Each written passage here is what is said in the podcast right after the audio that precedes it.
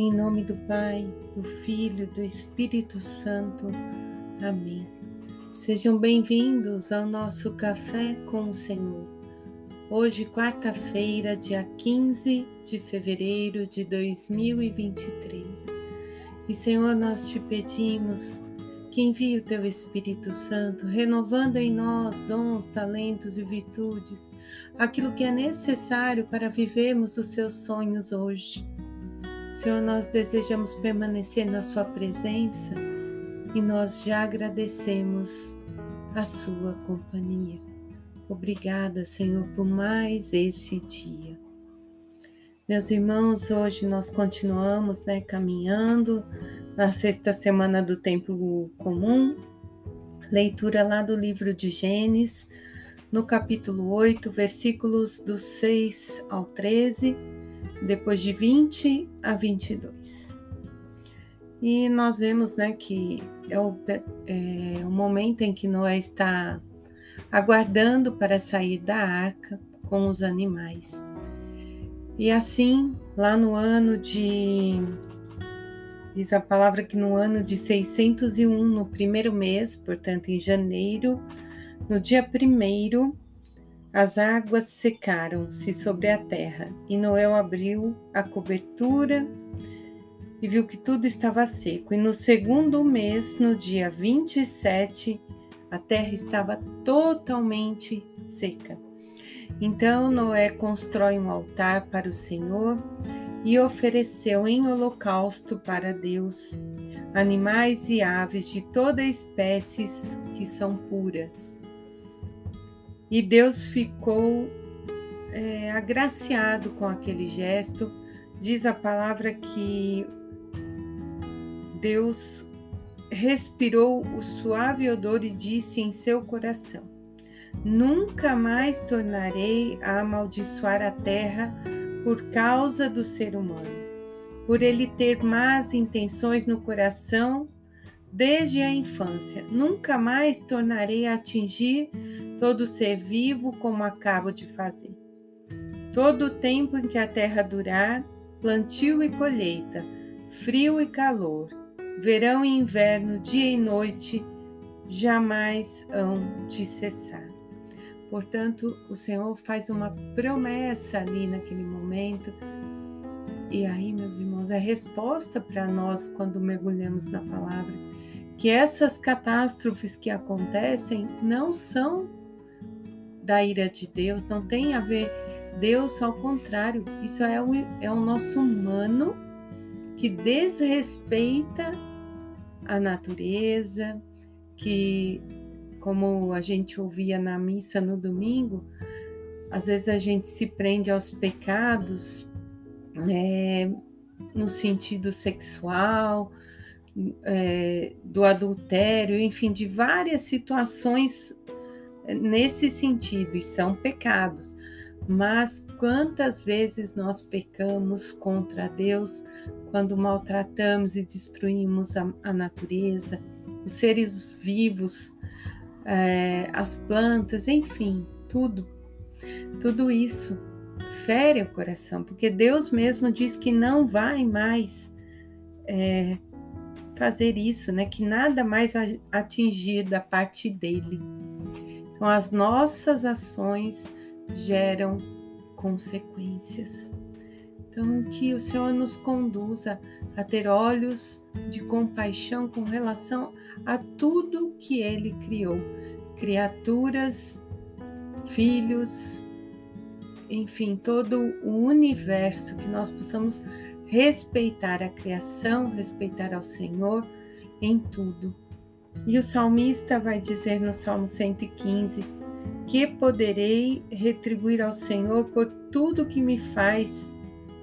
E o que, que nós podemos retribuir ao Senhor por tudo que ele nos faz? E a resposta vai estar para nós agora no Evangelho.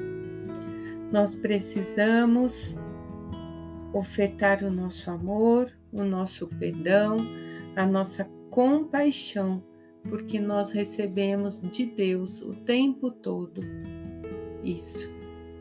Toda hora o Senhor está derramando sobre nós graça e misericórdia. E nós muitas vezes nos fechamos.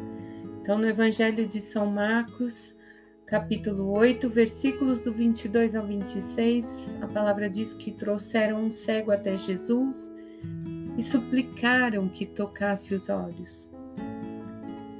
Jesus, porém, caminhou com ele para fora da aldeia, pôs-lhe as mãos sobre os olhos com, com saliva e perguntou: Vês alguma coisa? E abrindo os olhos, o cego disse: Estou vendo as pessoas, parecem árvores andando.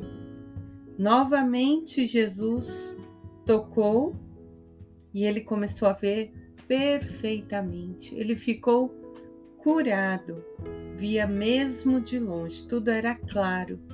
Jesus então mandou para casa dizendo: Nem sequer entres na aldeia. E como eu disse que a resposta estava aqui.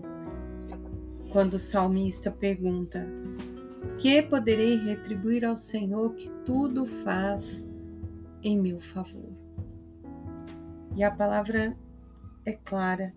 Jesus ensina que o amor e a misericórdia nos fazem viver e nos devolvem a nossa dignidade.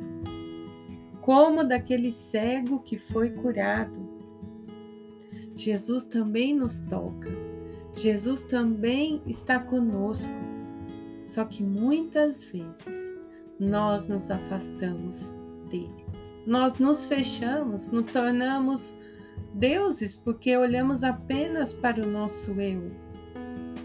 Achamos que somos suficientes, deixamos o orgulho predominar e tantos outros sentimentos que nos afastam do amor, da misericórdia, da compaixão.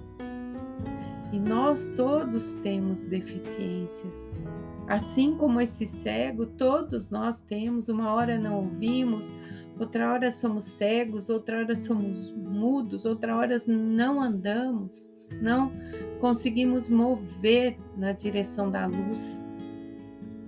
Somos pobres de espírito muitas vezes. E Jesus é a luz, Cristo nos capacita mas às vezes a palavra é dura e nós nos ah não, ela não é para mim. Mas o primeiro ouvido a ouvir é o meu. Então a palavra é para mim. Depois eu gravo e chega a vocês. Mas a primeira pessoa que ouve sou eu. É Jesus falando comigo. Abre o olho, abre os seus ouvidos, me escuta, faz o que eu estou te falando. Nesse dia eu peço que o Senhor Afaste de mim e de todos nós o orgulho, orgulho dos títulos, dos prestígios, dos preconceitos, dos julgamentos.